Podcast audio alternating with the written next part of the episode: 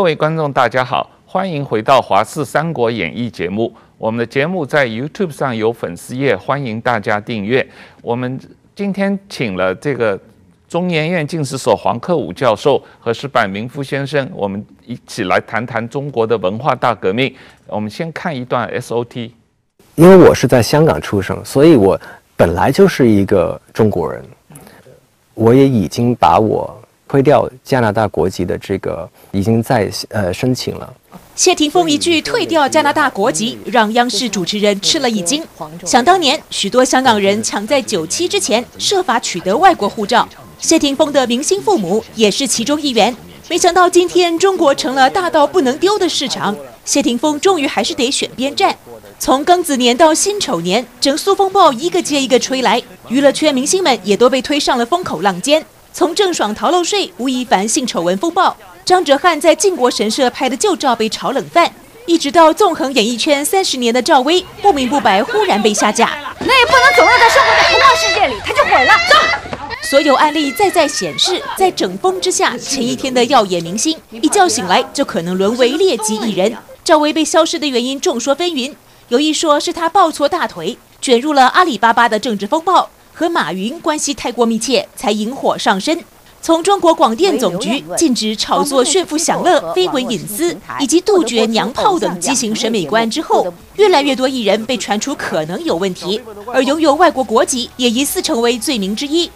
习近平上台之后，娱乐艺文表演界仿佛回到了毛泽东时代，所有创作都得纳入红色框架，甚至有人将这次整顿拿来和文化大革命相比。尽管今年还没过完，可以确定的是。二零二一年绝对是改革开放之后中国娱乐圈最震荡的一年。记者王浩整理报道。好，欢迎回来，这个黄克武老师。我们刚才看到中国这个现在习近平又在搞新文化大革命啊，对于中国的娱乐圈，对于中国的知识分子、演艺人员的各种的打压，这种无限上纲的状况。实际上，我们呃以前讲过这个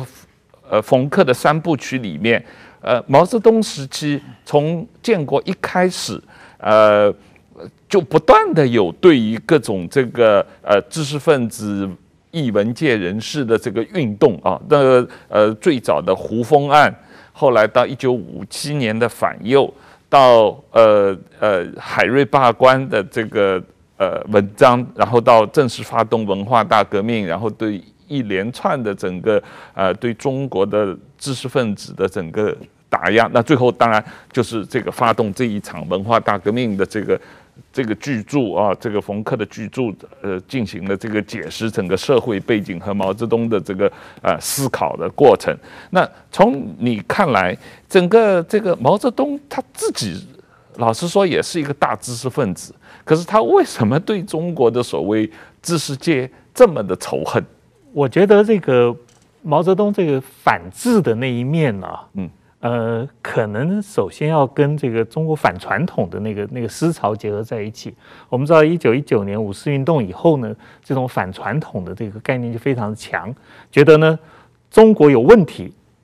最关键的地方中国传统不好，嗯，中国传统不好的话，是中国知识分子有问题，嗯，所以整个共产革命呢，有一项呢就是革这个臭老九的一个命，嗯。所以知识分子在这个中共统治之下呢，经历了相当多这个悲惨的一个命运。其中最基基本的就是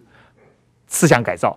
他要再从灵魂深处彻底改造这些资产阶级的这个思想。嗯，所以呢，就是说您刚刚讲到，就是说文革的前身其实是对知识分子这个的一种这个重新的一种这个这个一一种做法。而这个做法呢，我们就可以看得出来呢，中共在建国之初呢，就开始发动。对资产阶级自由思想的一种攻击。对，您刚刚特别谈到了这个胡适的这个这个状况，的确呢，就是说在建国之初呢，中共就以全国之力来围剿胡适，嗯，认为呢这个胡适呢是这个头号的战犯，嗯，也必须要为这个中国呢这个反革命的要要负责任，嗯，所以呢这个早期开始呢就斗斗胡适，而斗胡适呢其中有一个。细节呢，就是谈到这个胡适的儿子胡思度的一个一个一个状况。我觉得胡思度的状况呢，的确可以反映这个知识分子在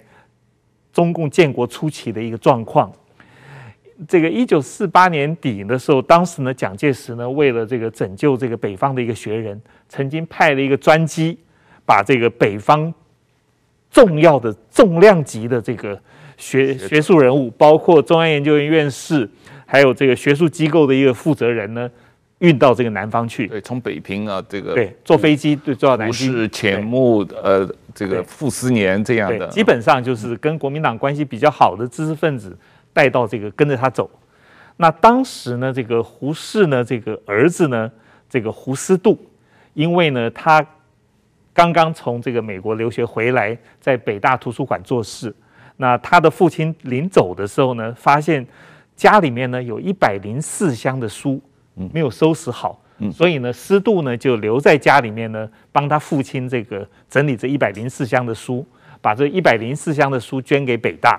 因而呢，错过了这个搭蒋介石专机的南下的一个机会，就留在了这个北平。嗯，那在那个之后呢，他就开始呢，这个接受了这个新的这个国度的这个洗礼。当时他的一个想法就是说，我也没做什么坏事，中共应该不会对我怎么样。嗯，可是事实上恰恰相反，到了一九五零年九月的时候呢，中共呢强迫他写了一封批判他父亲胡适的一个公开的一个信。对。一九五零年九月二十四号呢，就在香港的几个报纸登出。胡适呢，很快就看到了。那当时呢，他很感慨，他说：“呃，中共统治之下啊，不但没有说话的自由，也没有不说话的自由。”是啊，这就是胡适度这个被迫呢，这个批判他父亲的一个状况。对，但是胡适度自己个人的悲剧也是很很惨烈的啊。到一九五七年。他好像是被毛泽东引蛇出洞，参加了这个百花齐放、百家争鸣的运动，给他自己工作单位领导提了意见，所以就被打成右派，然后呃，他就自杀了。一九五七年，当时他只有三十六岁。对，这主要是就是说，一九五七年的这个时候呢，他经历那场战这场这种这个波折之后呢，这个。觉得忍受不住了。嗯，事实上，这个在中共建国初期自杀的知识分子大有其人。是，我们在好多书里面都可以看到，许多的这个知识分子都受不了这种内心的这种压力。特别是您刚刚讲的反右之后呢，这个引蛇出洞，讲了几句批判中共的一种话，反而呢就这个就过不去了。对，所以有各种各样自杀的一种办法。那胡适度呢是上吊自杀。是，那我觉得呢，他呢这个。可以说是这个在中共统治之下知识分子的一个一个悲惨命运的一个一个例子。是，当然主要还是因为他父亲是这个胡适，是一个资产阶级自由主义的知识分子所。对，所以这个毛泽东一九四九年发表文章，这个呃丢掉幻想，准备斗争啊，就是点名胡适是帝国主义走狗嘛，这个。这两天，习近平又把毛泽东那篇文章拿出来讲啊，这个要全党丢掉幻想，准备斗争啊。这个 习近平为什么在这个时候跑出来要让全党学习毛泽东一九四九年的文章，丢掉幻想，准备斗争？我个人感觉，刚才讲的毛泽东和知识分子的关系啊，其实我觉得共产党和知识这个有一点比较矛盾的地方，就是说。其实共产党是在中国和国民党当时比起来啊，是对于这个识字扫盲是很积极的。嗯，共产党的当时国民党的军队大部分是文盲下下级士兵，共产党是很积极办扫盲班。嗯，你只要参加共产党的军队，就一定要识字。嗯，后来解放以后，在全国各地都实行很多扫盲班嘛。嗯，那个确实是消除文盲，但是说呢，他对这些。不识字，让让识字，把他们教给他们一些知识很热心，但是对一些有独立思考的知识分子的话，是彻底有打压的。是，我觉得毛泽东呢，他首先他有一个很强的自卑感，就是他当年到北大，对不对？想个办法跟那个一个教教授的女儿结婚，然后对杨开慧，然后就在那个杨昌济嘛，嗯。在杨昌济家里，但是他是图书院图书馆管理员嘛，嗯，图书馆管理员据说是他表示自己书法写得好，写那图书卡都是用草书写的龙飞凤舞的，然后被骂说你这好好写我们都不认识，然后他他是冬天要给人掀那个棉那个棉门帘啊，嗯，厚厚棉布门帘的，然后呢，大家谈话，呃，他也参加不了嘛，嗯，他属于小知识分子，嗯，当他建国之后呢，他有一个当年你们这些人瞧不起我，我要整你们，有这种报复心理，嗯，所以当时就是有一个被打成右派的罗荣基，他就说过，他说是是小知识分子整大知识分子嘛，是。对，所以说这这点我觉得是他有本人的意思。另外一个呢，他只要全国人民十十亿这个全国当时四亿五亿人四五亿人，大家都不能思考，只能我一个人思考，这样的这个国家才可以运运转的像按自己的想法运转。我觉得所以说他就要把这些知识分子打掉。那么现在习近平其实我估计想的是毛泽东也一样的。他我我他现在呢，就是是光是现在整有钱人等等，我觉得下一步马上这个各种知识分子的就开始，就是说，特别是有具有独立思考能力的人，嗯，我说的话你表示可能怀疑的人的话，一定先把你呃斗垮斗臭，这样的话呢，我才能够一言一言九鼎。我想这个独裁者都是有这么一个色彩的。是啊，中国现在在斗这个呃。莫言啊，已经有这样的趋势。那这个呃，我我实际上自己看这个反右运动里面这个。邓小平的作用，他实际上是毛泽东指派他成为这个呃反右运动的总指挥啊，他当时是中共中央总书记。我们呃因为这个呃受一些中国的宣传的教育，呃认为邓小平这呃毛泽东以后改革开放有很大的功劳。可是你如果看冯克的三部曲里面，特别是前两部，实际上邓小平在整个呃。最早在四川西南这个主政，到后来这个呃进北京做了中共中央总书记，组织反右运动，到后来这个跟刘少奇一起搞这个四清社会主义教育运动，他实际上是非常狠的，他这个这个非常左，而且这个杀人如麻的这种状况，这个实际上我们对邓小平的认识是不充分的。嗯，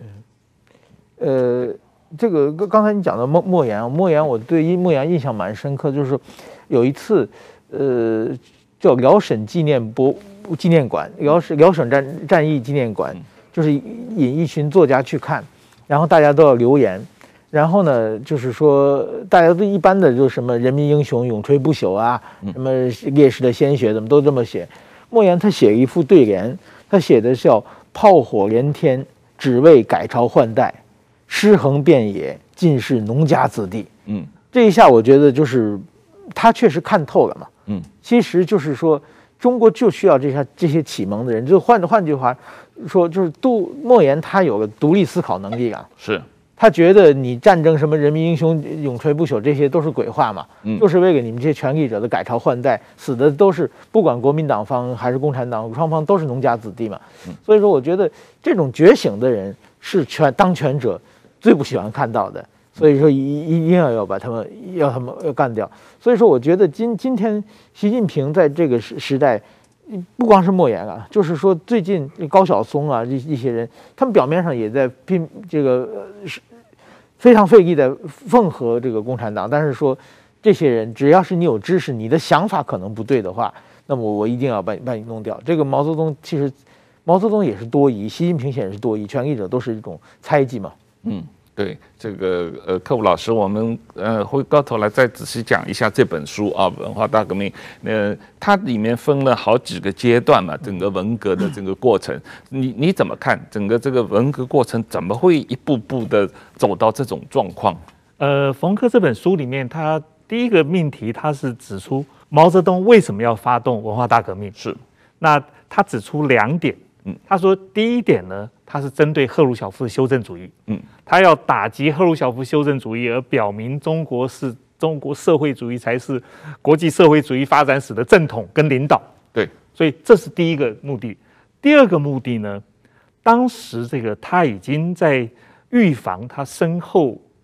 会受到批判，对，所以他希望呢，在他有生之年呢，能够先把将来有可能。批判斗臭斗倒他的一些势力呢，全部把它搞掉。对，所以透过这两个因素呢，他发动了这个文化大革命。我觉得这一点呢，就是可以看得出来，就是说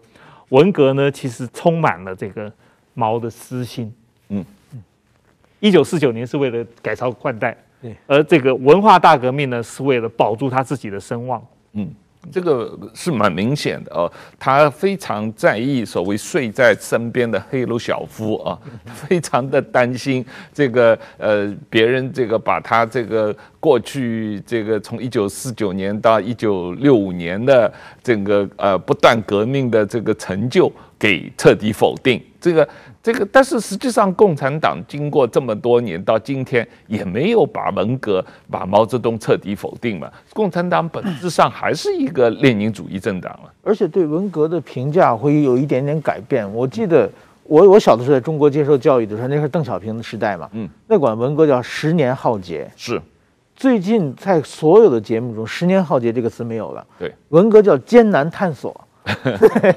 所以说，艰难探索是一个很正面的词嘛。是啊。所以说，其实现在就是对把这个整个的历史，就是这是典型的历史修正主义嘛。把这个历史修正完完全完全给它弄下来。呃，另外一个呢，关于很多的文革的当事人，他们呢就是的回忆录，都是前不久那个齐本禹回忆录，嗯，呃，又出来了嘛。然后就是说，在这些里边，就是说怎么说呢？把文革正当化。然后呢，就是说这些人，就是其实习近平跟这些人，据说在上海市都有互动啊，齐本禹啊，包括毛远新啊，这这些人。所以说，其实我觉得怎么说呢？文革的这种余孽的思想啊，我现在想到二零一二年的时候，温家二零一三年吧，温家宝最后一次记者会，嗯。他就说这个文革，二零一二年的时候，对对，他最后他马上要下台，下台的时候最后一指挥。他说文革的这个可能性，中国还可能发生。对，当时我们其实就是说。大家，我们当时记者，我们都在现场，我们觉得这个温总也在说什么，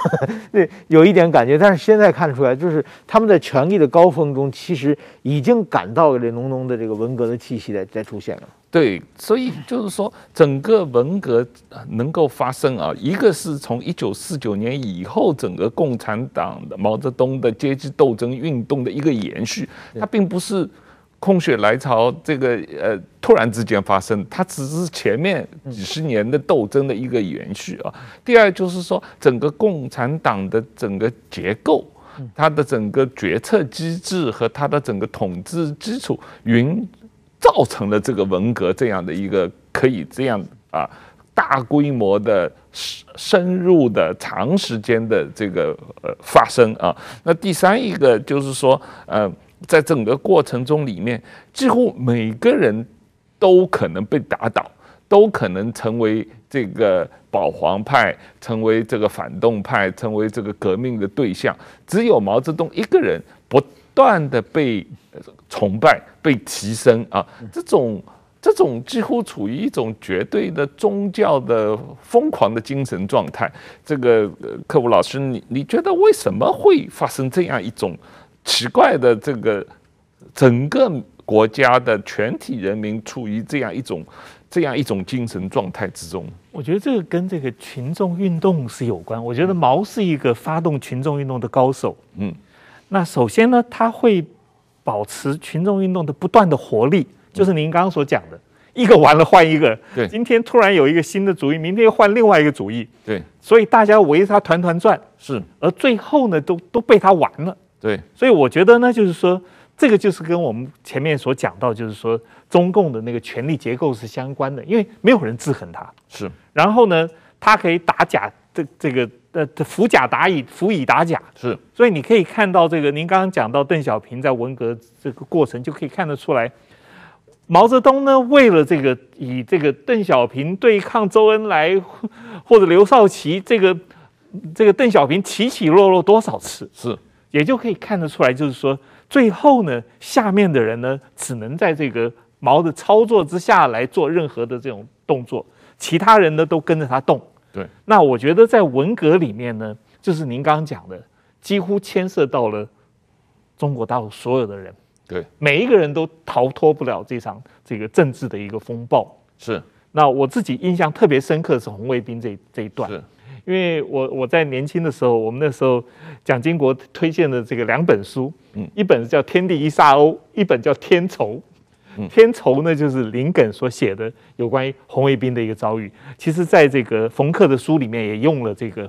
林肯的书，也用了当时很红的像正念的《上海生与死》啊这些很多的这个文革的这些经验。这些经验呢，我们都片片段段都有一些都知道一些。嗯，但是呢，冯克在这本书里面把大量的这些个人经验呢编织在一起。像他写这个红卫兵串联的那个免费旅游，这个非常非常精彩。嗯，他讲就是说，为什么这个毛泽东要发动这个东西？因为整个这个年轻的那个革命的狂热者，在他的一个这个动员之下呢，到处串联，那最后都在天安门广场。你想想看，在天安门广场接受几百万人的这个这种这个喝彩，那个是非常爽的一件事情，那种权力的那种操作性。那可事实上，这个冯克就在这个红卫兵运动最后呢，就讲说，这种免费吃喝的这种运动呢，对整个中国带来的重大的一种损失，而且呢，这个其中有一点呢，就是疾病的传播。他讲到这个脑膜炎，在一九六六六年的那个时候呢，随着红卫兵呢传播到这个全中国，而且没有药。嗯，像这些都是我们过去看到文革的这个高大上那一面。看到这个红卫兵，这个这个好像这个革命激昂的那一面，可是事实上呢，这些革命的阴影呢，在这个冯克这本书里面呈现的非常丰充分。这个石板，我们刚才呃黄老师讲到这个文化大革命这个红卫兵抄家的问题啊，实际上呃我个人啊、呃、那个时候是刚出生两岁的时候，我们家在上海就被红卫兵抄了两次啊。为什么抄两次呢？因为呃，红卫兵，我们最近的那个中学的红卫兵，他们是两派啊。这个红卫兵这个书里面有讲到很多，是有好几派的，经常武斗。所以这一派来你们家抄完了，过两天又另外一派又来抄啊，就是把整个家里抄了个底朝天。那所有值钱的东西全拿走了。那那这个呃，他们把这些整个上海大概有几十。几十万户人家被抄过以后，把值钱的东西都放到一些仓库里面啊。可是呃，很多东西都被砸碎了，很多东西都遗失了。实际上有很多呃共产党的官员，实际上是专门去挖宝，把有钱的值钱的东西都拿个人拿走了。那后来这个文革结束，曾经有说这个要把一些东西归还，我们家有去去查，结果。百分之九十都是找不回来了，就就没有了。那实际上这种文革的这种状况是不光是在上海，上海是特别严重的，但是全中国都有类似的这种抄家的现象啊，而且是呃，今天是呃这一派来抄你，明天是这那一派来抄你，整个这个过程，那这样的一种。状况，他实际上并没有说，呃，因因为我们家他实际上也端是国家工作人员，并没有什么特别的，呃，地富反坏右的背景，我们完全不是地富反坏右，他也要来抄你，可见他他是没有标准的，他想抄你就抄你啊，那这样的一种状况，那文化大革命他这种这种呃斗争的对象。都是没有标准的，就是今天可以说你是革命，明天又说反革命，后天又是右啊，这个这种不断的变化的这种过程，造成了整个这个呃运动的恐怖性在里面嘛。嗯，对，我觉得刚才讲这个文革的这些红卫兵抄家，其实就把人的恶人性里面的恶的一一面给它无限放大嘛。其实如果说没有法律管我。然后我在走走在街上，看见谁家有钱，我就可以进去随便抢东西。这是一个很 非非常，我想对很多人来说都是一个非常好的体验嘛。嗯，对这个，所以说呢，但是说呢，而且还有一个正义嘛。嗯，说你们你们是走资派，你们是资本家，你们是坏人，所以我们抄家是理所当然的。呃，就是后来我好像看到哪一个资料，就是当年毛泽东去天安门广场接见红卫兵。接见红卫兵的话，那当然是人山人海，是几十万人的。然后呢，最后等毛泽东走以后，这个这红卫兵退掉以后呢，地下会有无数只鞋留在地下嘛，就大家人挤人踩人，把鞋都踩掉了嘛。嗯。然后把这些鞋收起来，里面有大量的金条手表。嗯。这些都是他们抄家抄出来的，就说明看到今天好东西，就这些红卫兵带在自己身上啊。是。后来去见毛泽东时被挤掉了，也没办法捡，就说明其实呢，他们也没有交工嘛。按道理说，抄家的东西应该交工嘛。就是人的其实这个私欲这方面还还是很有的，这红卫兵也是这样的。那么在这种情况之下呢，我觉得红卫还有一个红卫，就中国的文革呢，其实并不仅仅是中国的灾难，对全世界很多国家。其实都有非常非常的这个负面的影响，很带个很很沉重的这个结果。我们上我我在日本上中学、小学，经常就开始就是走在街上，走在这个经常看到那个通缉令。嗯，通缉令有一般的刑事犯，但是更多的呢，就是我我我我上上中学那时候最最印象最深就是日本赤军，嗯，日本的左派，嗯。这些人呢，就是说他们在中国的文革期间，就是六十年代末七十年代初啊，做个很，其实就响应中国的民革啊，文革，然后就去做出很多的恐怖，就是比如说他们有一个，就是说叫浅间山庄事件，一九七二年发生很大的一个事件。这群人他就是说，他们本来是我们要成立游击队，嗯，游击队要在日本搞革命，响应中国，中国中跟中国一样，从这个农村包围城市。然后呢，他们就去山山上去训练，训练以后呢，就是打靶军训。军训的时候呢，这十几个人呢就开始互相猜忌，说你是叛徒，然后就把这这个人处决掉，然后互相就杀来杀去的这这种状况，这有点像也像文革的时候共产党在斗。然后后来呢，就是跟警察对立啊，就是说，比如说还把伤到一般的平，把一般的这个民间人当做这个人质啊等等这些事件。后来还有还进行劫机啊，什么各方各种各样的事情，然后很多人都就变成这种通缉犯，通缉犯后后来有很多人跑到国外去了，也有一些人潜在的潜伏潜伏在日本国内，然后其实呢就是。这几年还有人被抓起来，嗯，就是当年的事情。其实呢，这些人都是当时等于说是日本的非常好的，比如说什么东京大学啊，什么早稻田大学，日本非常好的大学的学生进入大学以后呢，受到这个左翼思想的影响，就是特别是受到中国的这个红卫兵运动的影响，嗯，对，然后呢就开始进入这种恐恐怖类似恐怖主义的活活动啊，结果一一辈子就没有，而且对日本社会。也造成非常大的伤害。那么，其实不管日本、东南亚，包括对啊，毛泽东输出革命，到处都有这样的是毛毛派的这个游击队嘛啊。包括那个津巴布韦那个穆加贝那个总统，那个独裁者，嗯，他也是据说关在监狱里面，天天读毛泽东选集嘛，是也是受影响。所以说，我觉得毛泽东并不仅在这文革，并不仅仅在中国国内，在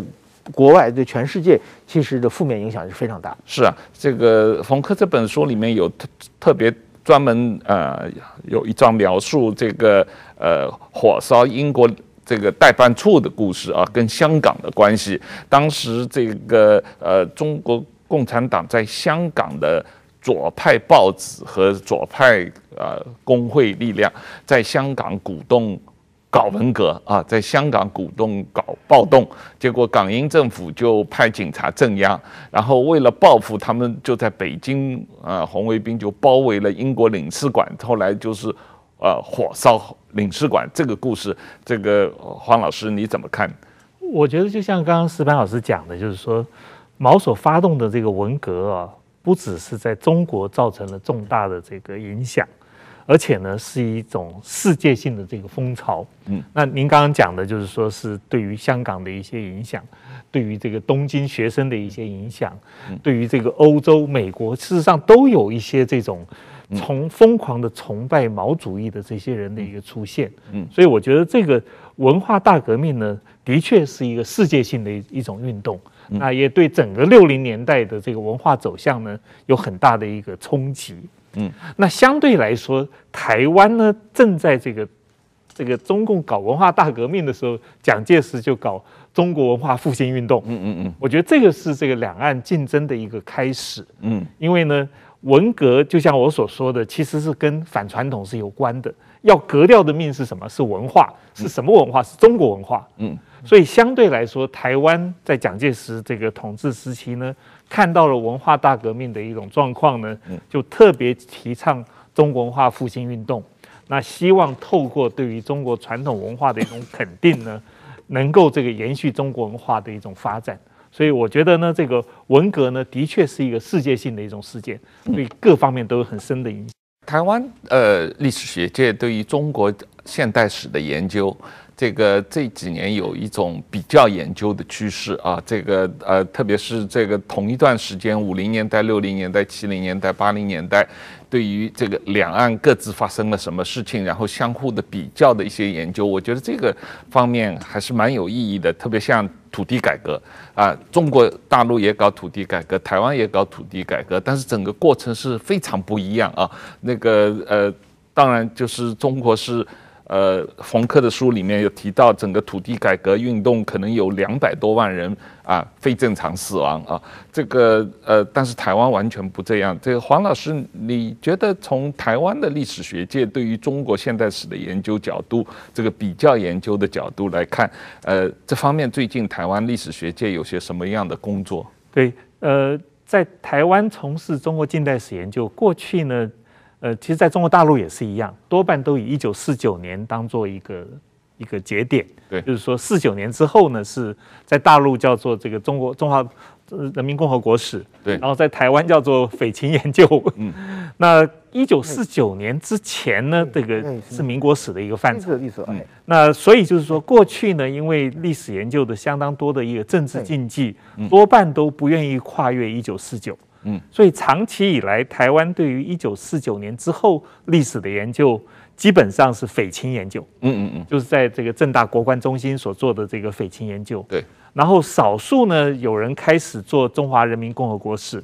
嗯，可是呢，在台湾做中华人民共和国史有一个天然的限制，就是资料不足。嗯。我们唯一有的比较特别的资料是调查局，嗯，当时所收集的这个中共的一些材料，嗯，那现在呢，我们已经跟调查局合作，预备公开这些材料，嗯，让更多人应用。可是呢，这些材料显然还是不够的，嗯，所以就是说，对于一九四九年前后的这个历史的一种研究，目前有一个趋向，就是说，第一个必须要注意到一九四九年之前跟一九四九年之后的连续性，嗯，因为很多问题呢，其实是。四九年之前跟四九年之后是连续在一起的，对，并没有因为改朝换代而有一个断裂性的一种这个发展。嗯，那这是一点。第二点呢，就是说许多人开始注意到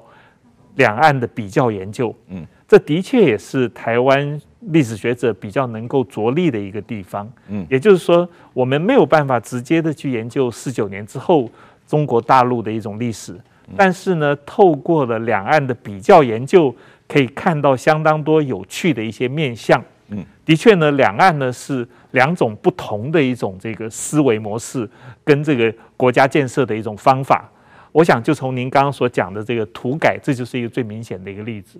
台湾这个四九年之后退到台湾之后呢，国民政府退到台湾之后呢，特别吸取过去在中国大陆从事土改失败的一个教训，嗯，而从事一个和平的土地改革。是，现在在台湾还有一个土地改革纪念馆，有非常多的一些材料。这个基本上台湾走的是一个和平性的这个土地改革。那以这个三七五减租，跟着有其田，然后这个对于地主呢，以这个股票性来作为一个补偿等等的，所以完成了所谓的这个呃和平性的土地革命。可是相对来说，大陆呢是走的是一个血腥暴力。阶级斗争式的土地改革，所以我觉得这个就是一个双方这个土改的一个很好的一个一个一个对照。另外一点呢，就是相对于大陆这个中国国民党跟中国共产党呢，都是这个效法俄国式的这个一党专政的一个政党。嗯，可是呢，这个台湾开始呢，从蒋介石到蒋经国呢，开始走了一个民主化的一个道路。嗯，这种这个怎么样从一个列宁式的政党蜕变成一个民主化的一个政党，这个过程呢，也可以跟中国大陆共产党的一个历史发展做一个很好的一个比较。是，这个确实是啊，对于国民党的变化和共产党。一直不变做一个比较，另外一个实际上刚才谈到了土改，另外一个就是所谓台湾的工业化的模式跟中国工业化的模式，这个中毛泽东也是想工业化嘛，搞大跃进、大炼钢铁，也搞这个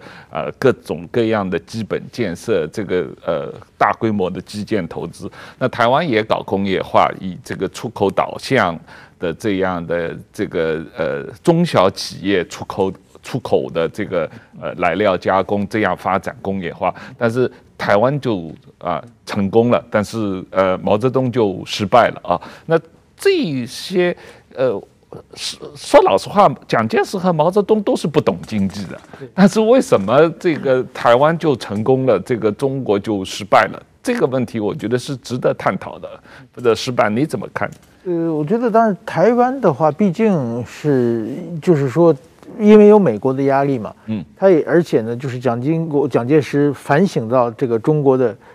在中国的失败嘛，嗯，他比较谦虚嘛，其实他很多的改革其实是。鉴于他的失败的怎样才成功嘛？那毛泽东是他是革命胜利的被冲昏头脑以后呢，就开始为所欲为了，没有这个权力的制衡啊。嗯，那么其实其实其实我觉得，比如说我在二零一六年的时候也写也在产经新闻写个文革五十年的一个大型连载，嗯，写个大概就是说后后来也变成一本书。但是说真的，到底文革是怎么回事？让这个冯克老师他有他的。这个各种观点啊，但是文革这个观点可以有无数观点，但是其实呢，很多很多的事情我们现在还不知道。是，就是说，确实以后我想真正的如果开放史料以后，大家可以可以可以看的话，我想今后会有无数个博士出来，这是一个太好的。最好的一个研究的空白啊，就是不管从各个角度，到底它跟有多少是权力斗争的要素，有多少是毛泽东的个人思想的要素，有很多很多的。但是我现在比较担心的一件事情就是说，现在关于文革的负面的嗯消息信息，在中国已经完全慢慢被抹掉的很多。过去在我我也采访过两三次，在这个应该是广东的汕头有一个文革纪念馆，嗯。在在好像在一个山上，我那个是当地的一些就是文革时受迫害的老干部做的，后来那个也也已经关掉了。嗯，那么就被关掉。还有一个文革的摄影师叫李振胜，他照拍了很多很多的照片。那李振胜是去年也去世了。呃，他那个照片的话，当然是很多已经已经流出来了。但是说关于文革的照片，只是他是当时在就是哈尔滨的，就是。只在哈尔滨有一些照片，别的地方发生什么都不知道。嗯，那么其实我觉得要要把这个历史能够记忆下来啊，就是现在呢还有很多很多当事人，还有各种各样的记忆在里边。那在中国国内的话，已经没没有这个研究文革、反思文革的，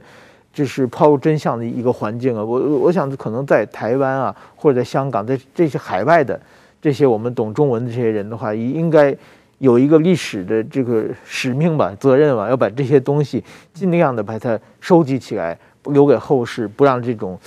呃，这个怎么说呢？悲剧重演嘛。现在在中国，我我我认为在。关于文革的大量的证据正在迅速的消失，是有这个问题。实际上，即使香港也出现了这种情况。冯克在写这本书里面，他也有很多档案是在这个香港中文大学的这个当代中国资料中心。资料中心啊，现在这个资料中心被接管了，被关掉了哈。那这个资资料中心是呃，可能是一个很重要的文革。呃，资料的收集的地方嘛，这个呃，克武老师，你有用过这个资料中心？对，我在中大访问的时候，我特别去，他在中大校门口前面一个大楼的八楼。嗯，那那个中心呢，是的确就是以当代中国的史料收集为主。嗯，那事实上，这种资料的这个收集牵涉到这个政治的状况。嗯，那今天这个之所以被关强迫关门呢，实际上跟香港这个言论自由的消失。历史研究空间的缩减有密切的一种关系，嗯，所以的确是很可惜。香港本来是一个自由之地，能够至少有言论自由，虽然没有太多的民主，嗯，但是呢，这个逐渐的我们可以看到这些自由也被剥夺掉了，嗯，所以石板先生讲的没错，就是说现在呢，这个中国大陆呢，对于文革的研究还是一个禁忌。这禁忌的原因就是说，中共有一个拍板定案，对于文革历史的一个定位，也包括对于毛泽东的这个历史定位的一个定位，三七开或七三开这些，不管怎么样，如果你讲超过了中共官方所钦定的那个范围的话，就就会被禁掉。是，所以就是说，中共在中国大陆呢，的确没有文化大革命研究的一些基础，虽然很多人想要做研究，也包括想要做口述历史。可是相对来说，就像石板先生所说的，我觉得台湾或者海外的确有这个任务，包括日本。嗯，那希望呢，我们这个史学家能够再进一步的做多做一些研究。对，像中原研究所图书馆呢，就收了很多文革小报。嗯，我们特别有意识的去收了这些红卫兵的这些小报。嗯，那我觉得这些呢，都是将来我们研究文革非常重要的一些材料。对，我也希望台湾，刚才你有提到这个呃调查局的档案公布啊。当时因为蒋介石他很关心中国大陆的情况嘛，所以他大量的让这个所谓国民党特务在中国这个呃写报告、这个收集材料，这样，所以这一批档案实际上是蛮有价值的。那如果能够把它公布了，这个让台湾的史学界能够做做研究，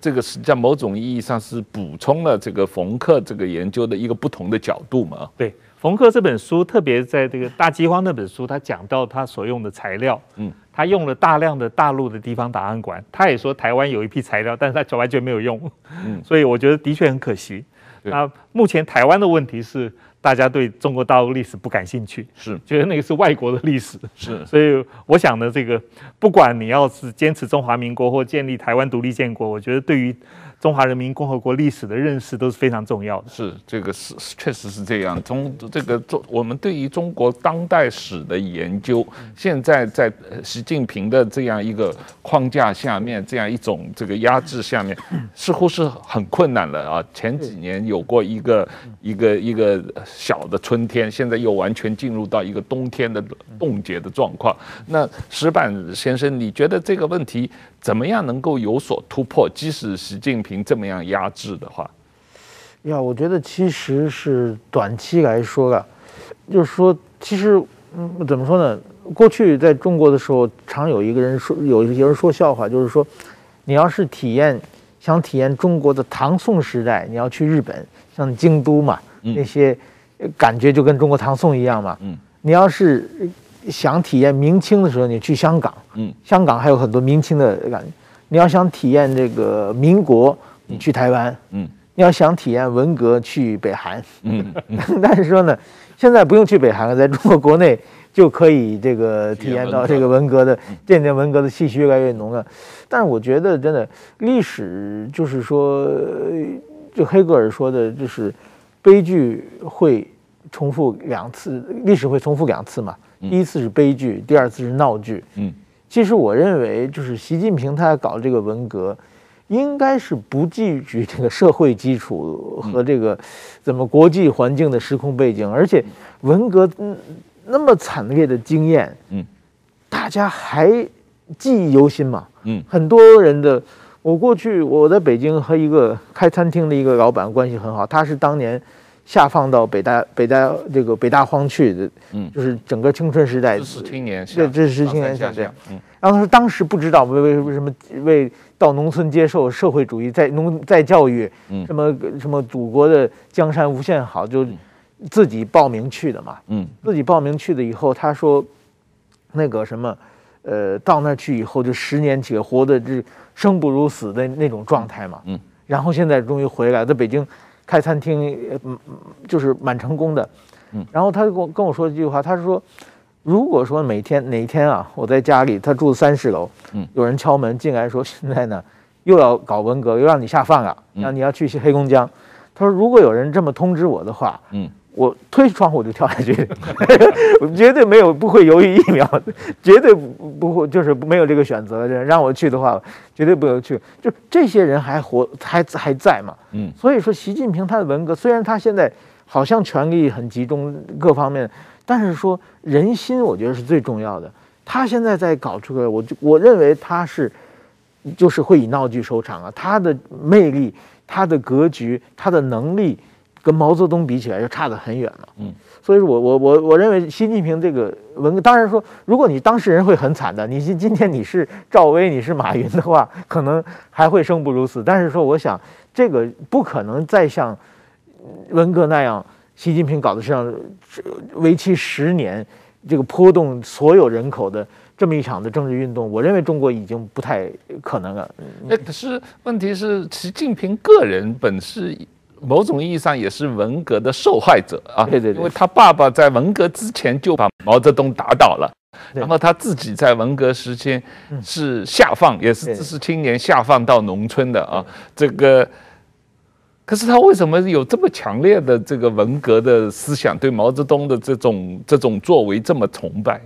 不，这个我觉得是某种方面是人性的一种东西啊。就是我 我也举例不不不是很恰当。我我们当记者的就很明显，就是我们刚记当记者的年轻的时候到地方支局的时候，如果那个当时自己的上司啊，自己的那个先辈啊，特别凶的，天天骂你，天天羞辱你，让你写稿子，用这种方式，这个记者会成长的很快的，因为因为这种生产这种。他的第一个上司是非常凶的人，嗯，当他变成上司的时候，他也会对下下边特别狠，这个我想可能是人性吧。如果说当时你当记者第一站，你碰到一个很温和的、很和善的上司的话，那你将来你当上司的话，可能对部下也也会好一点。我我想习近平也应该，我他被毛泽东全家被打的这个妻离子散、家破人亡的状态，全家人下放到。这个每个地方的人都不一样嘛。嗯，他好，我记得习近平他父亲习仲勋被关起来是八年，他没见的。就习近平关起来的，他他和他弟弟好像才十岁八岁那个样子。对，习近平才十来岁。对，然后习远平嘛，然后他。过了七八年才第一次允许他看他父亲去，嗯，他妈妈带着两个儿子去，那两个儿子都长到十七八岁、二十岁左右的青年了。然后他爸爸看得很高兴，然后问的第一句话是：“你们谁是近平，谁是远平啊？”就是两个儿子分不出来了嘛，都长得很大，就变成这这是一个很大的悲剧啊。但是在这种悲剧中呢，有的人是体验到了这个反省，但是有人可能体验到了这个权力的快感嘛。我可以，我随便说一句话就可以让你。这生不如死，我想习近平可能感觉到是后者吧。所以习近平是得了斯德哥尔摩症，这个他他有这种这个被迫害的这个，现在他也可以转手来迫害别人的这样一种感觉啊。那这个这个共产党的体制问题，这个呃七十年来从一九四九年到现在，他这个列宁主义政党的这个本质。没有发生变化，虽然党内路线斗争不断的这个发生啊，那么这个冯克的三部曲里面不断的在讲这个党内路线斗争，这个呃毛泽东斗这个斗那个，可是你看这个书，你有一个强烈的印象，就是他们实际上党内的所有的高官。都是乐在其中啊！这个不断的参与这种党内路线斗争的过程。毛泽东今天要打倒这个人，马上有旁边一大批人扑上去帮毛泽东去打这个这个。他们昨天就是同事的那种状况。这个呃，克武老师，你觉得这种状况，呃，一个政党长期有这样的一种。呃，文化一种政党的这个呃基因啊，这个这个是马克思主义造成的，还是中国历史文化造成的？为什么这个情况这么严重？我觉得就是说，中共这个呃目前这个状况是两个的结合。嗯，它一方面有这个列宁政党的那个那个那个组织形态，嗯，另外一方面呢。其实有很深的一个中国传统的一个特色，嗯，那我想呢，就是说，目前这个我们可以看到，这个建党以来，其实它本质没有太大的改变。是，虽然呢，经历了文革，经历了邓小平，到今天习近平，我们看到就是说，他对于人民生活的改善的确做得不错。是，可是呢，在政党的本质，在政治控制，在思想控制方面呢，基本上没有太大的一种改变。嗯，而这个东西呢，我觉得里面呢。是有中国传统的一个成分，嗯，那我们从这个中共人才的禁用就可以看得出来。嗯，我们知道我们的好朋友 Daniel Daniel 贝尔，他特别强调嫌疑人政治，嗯嗯，这个就是中国的一个传统，嗯，也就是说，他完全有意识的不走西方民主政治、自由选举那套路子，嗯，而从所谓的这个上贤政治，嗯，加上这个中共这个苏联式的这个政党结合在一起。我觉得这个使他的这个整个机制呢牢不可破，嗯，一直到今天，包括习近平要开始定定终身制，嗯，这个基本上都是要继续走毛的一个路子，嗯，所以刚才您问到就是说，这样子的一种困境怎么走出来？嗯，我觉得目前其实还蛮困难的。嗯，我们只能够一点一滴这个看看是不是能够做和平改革，能够慢慢改变它的一个本质。可是还是主，我觉得主力呢还是要看它本身的一些变化。对，这个石板，你觉得这个中共有和平演变的可能性吗？有像台湾国民党的这种，呃，某种意义上受到这个。呃，台湾整个社会的民主化的压力以后，国民党有发生一些这个呃和平演变的一个变化的这种可能性。这个、其实啊，就是希望西方中国民主。我觉得从邓小平以后，就是到江泽民到胡锦涛，大家其实对中国的期待越来越大。中国确实是在向这种民主自由的方式，虽然进步的非常慢啊，嗯，这个像蜗牛一样一点一点的你。这样，但是还是还是在一点点往往前推嘛。嗯，特别是两千零八年的奥运会，嗯，的时候，确实是，呃，让世界看到中国非常在乎自己的国际形象嘛。嗯，那么同时很多各种的价值观也进入中国。我觉得是，如果说不出现习近平的话，那么就是说，其实大家过去对胡锦涛期待的很大，就是希希望胡锦涛能够能够改革，但是胡锦涛最后还是没有魄力。嗯，那其实如果说不是出现习近平的话，出现一个，呃，比如说我当时是王阳上台，也许中国就历史就不一样了。嗯，但是出现习近平之后呢，又把整个的中国又完完全弄回去了嘛。嗯，对啊，所以说。那个呃，有前几天我看有一个，就江泽民出一本书，就他改变了中国，不知道您读过没读过？嗯，是请也请西方西方人给他写的嘛。嗯，江泽民一个照片写他改变了中国。嗯，然后后来网上有人恶搞，就是说把习近平照片放上去，然后写着他又改回去了，就是说 他又把中国弄回去。那等于说，但是这种方式呢，其实的，我觉得中国的社会矛盾。是突然间加剧起来的。那么习近平，大家都管他叫这个总加速帝嘛。嗯，这个其实我加速是，对对，这个他这个加速方式呢，让也许是一个独裁政权的回光返照的方式。所以我我并不认为习近平这这条路能走得很远很远的，因为毕竟是大家觉得没有希望了嘛。嗯，毕竟觉得我们的就是生活会越来越苦嘛，这很明显的，他他这这几波下来以后，大家收入会减少嘛，这种时候在社会的矫正力量一定会出现的，但是这种出现方式是用软着陆的方式，是共产党内的像发生政变，二十几个政治委员中突然投票把习近平选下去，就就是历史上有很很多这种方式嘛，还是用比比较过激的方式。是像罗马尼亚那那种革命的方式，对，这个这个我们还不好说。但是习近平这种做法，我认为不会走得很远。对，但是呃，在这过程中间，还是有很多很多老百姓会受到了痛苦啊。所谓共同富裕呃结果是共同贫穷嘛，这个。呃，这种这个问题，毛泽东试过，他也是用这种这这本书里面讲到他的乌托邦思想，这个一一直讲他是要呃，大家现在先勒紧裤腰带，受过一段苦以后，最后都进入共产主义的这个理想社会，大家就幸福了啊。那这个毛泽东做过这件事情很。彻底的失败，但习近平现在似乎要再做一次啊！对，其实共同的富裕并不是毛泽东开始的，是权力者最古老的骗术啊！对对，所以习近平又拾起来，不可能骗，不可能骗人太久的。是是是有这种情况。那呃，这个克卜老师，最后你讲一下对这三本书，你推荐给台湾读者来读这个三本书，呃，还有什么呃地方你觉得台湾读者应该？呃，注意的或者值得买这三本书来看的，我觉得这个台湾这个要走自己的一个路，不管要走哪一条路，都必须要对一九四九年之后中国大陆发生的状况呢有一些具体的一些了解。嗯，而这三本书呢，是